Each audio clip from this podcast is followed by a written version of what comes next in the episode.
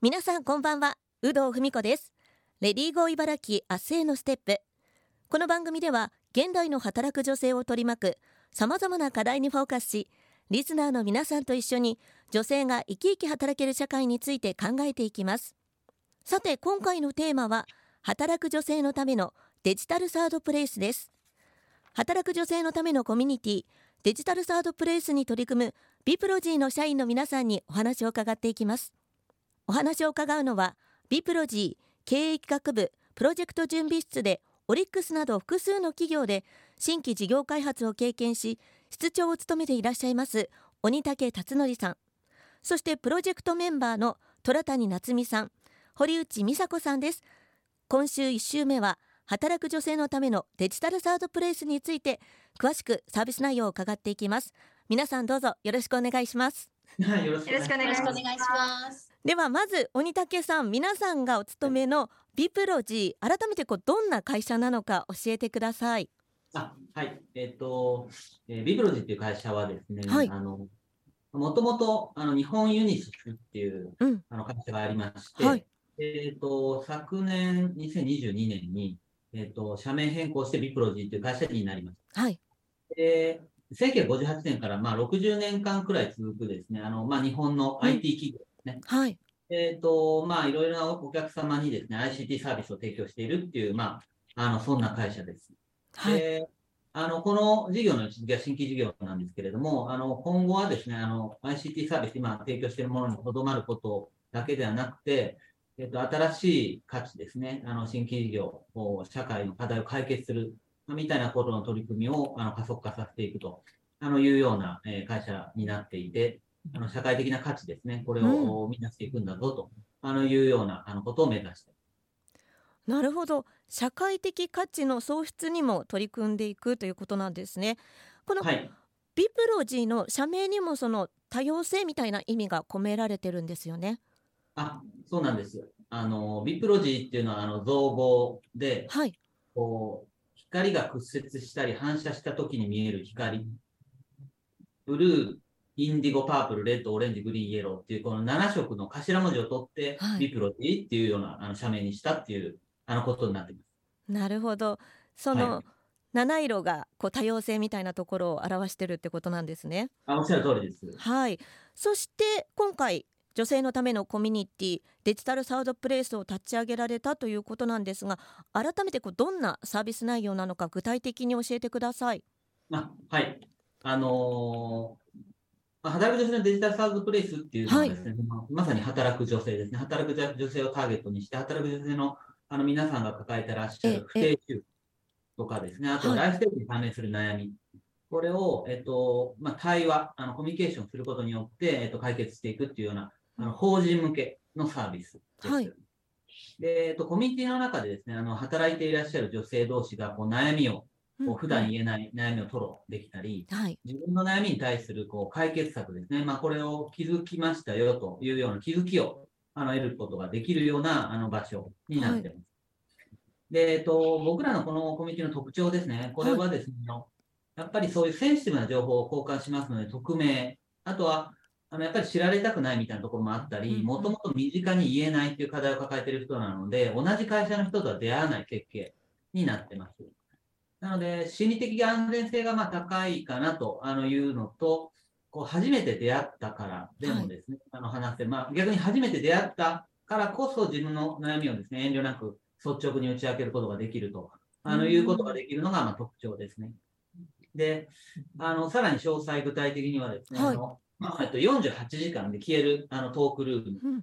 ムであったり、その、まあ、クラブハウスみたいなことをイメージしてもらえればいいと思うんですけど、まあ、音声、あの、チャット、投稿だけじゃなくて、音声で、あの、かコミュニケーションが取れるトークルームであったり、掲示板、あとは専門家に相談するオンライン窓口、あとは座談会、セミナー、ワークショップ、まあみたいな、こう、あの、対話な機能があって、はいでこれらをすべてデジタル上で行うことができるというコミュニティです。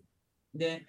今までですね、あの、あの3回ほどあの実証実験をやってきておりまして、で、これらの機能を使った対話を通じて、あの、皆さんの考え方ですね、もしくは行動、ね、これに変化が発生しているっていうようなことが、まあ、起こっているので、まあ、あの、非常非常に、あの、喜んでいただいている、あの、状況になっているのかなっていうふうに思っています。まあ、私もあの少しだけ実証実験に参加させていただいたんですけども、はい。こう悩みを会社以外で打ち明けられる場所があるっていうのがすごくいいなと思いましたあとあはい。アイコンも可愛いですよねこう動物だったり そうなんですよね。それをね、可愛いって評判です。はいなんかすごく女性が使いやすいサービスになっているかなと感じたんですがでははいなぜそのサービスを立ち上げようと思ったのか堀内さん教えてください。はい。もともとは三井行災研究所というあの三井グループの企業が集まってさまざまな調査を行う研究所の中の活動として2020年に始まった活動になります。はい。で、その年の活動テーマを選ぶ際にですね、あのメンバーの中に更年期症状に苦しんでいるあの方がいたことから、そのメンバーをあの助けるためのソリューションを考えようってなったことがあのきっかけで、はい女性の健康問題というテーマが選ばれました。はい、でこんなふうにあの最初は一はい。人の悩みがきっかけで始まった活動なんですけれども、あの活動を行っていく中で女性の健康問題について調べていくとあのこれが個人だけの問題ではなくて社会全体が解決すべき課題であることが分かってきました。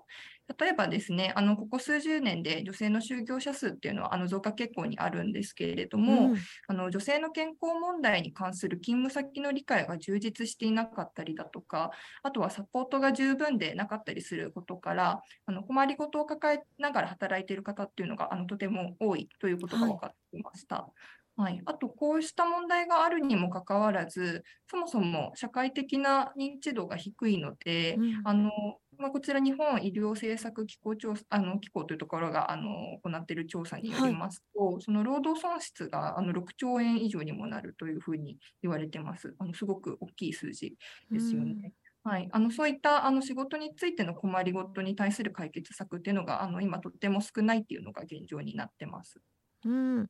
まあ、本当にね社会的にはこう女性が長く働けるようにっていう感じに今なってると思うんですけども体制がやっぱり整ってないっていうことですよね。そしてそれを解決するためのサービスとして考え出されたということだと思うんですけども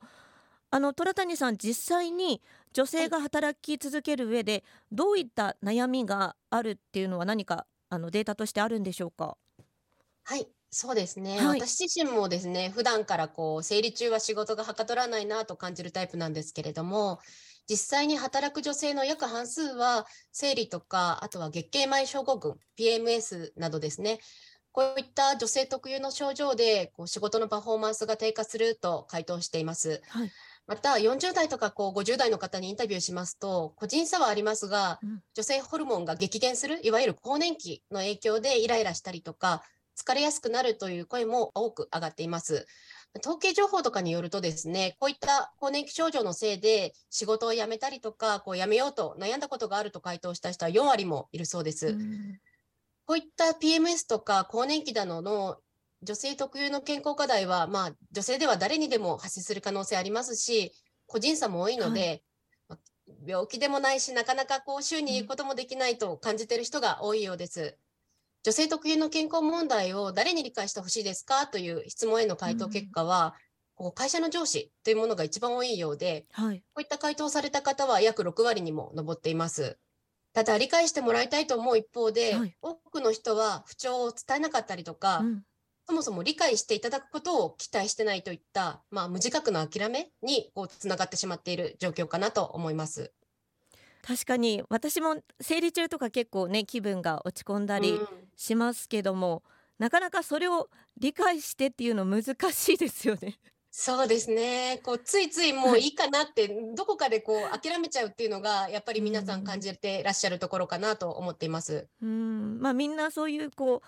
うモヤモヤというか葛藤を抱えながら女性の皆さん働いてらっしゃるっていうことで、その上でこう40代50代まで同じようにこう働けるかってすごく女性の皆さんは不安ですよね。はい。うん、これからね更年期を迎えていくとか、まあ、そういうこともあると思うんですけども、まあ、そういうのをこのデジタルサードプレイスを通して、まあ、解決していくということだと思うんですけどもまた詳しくね来週もお話をお伺いしていきたいと思います。今週はビプロジーの社員の皆さんに働く女性のためのデジタルサードプレイスについてサービス内容を詳しくお伺いしました。来週はサードプレイスでの発見についてもお伺いしていきます。皆さんありがとうございました。来週もよろしくお願いします。よろしくお願いします。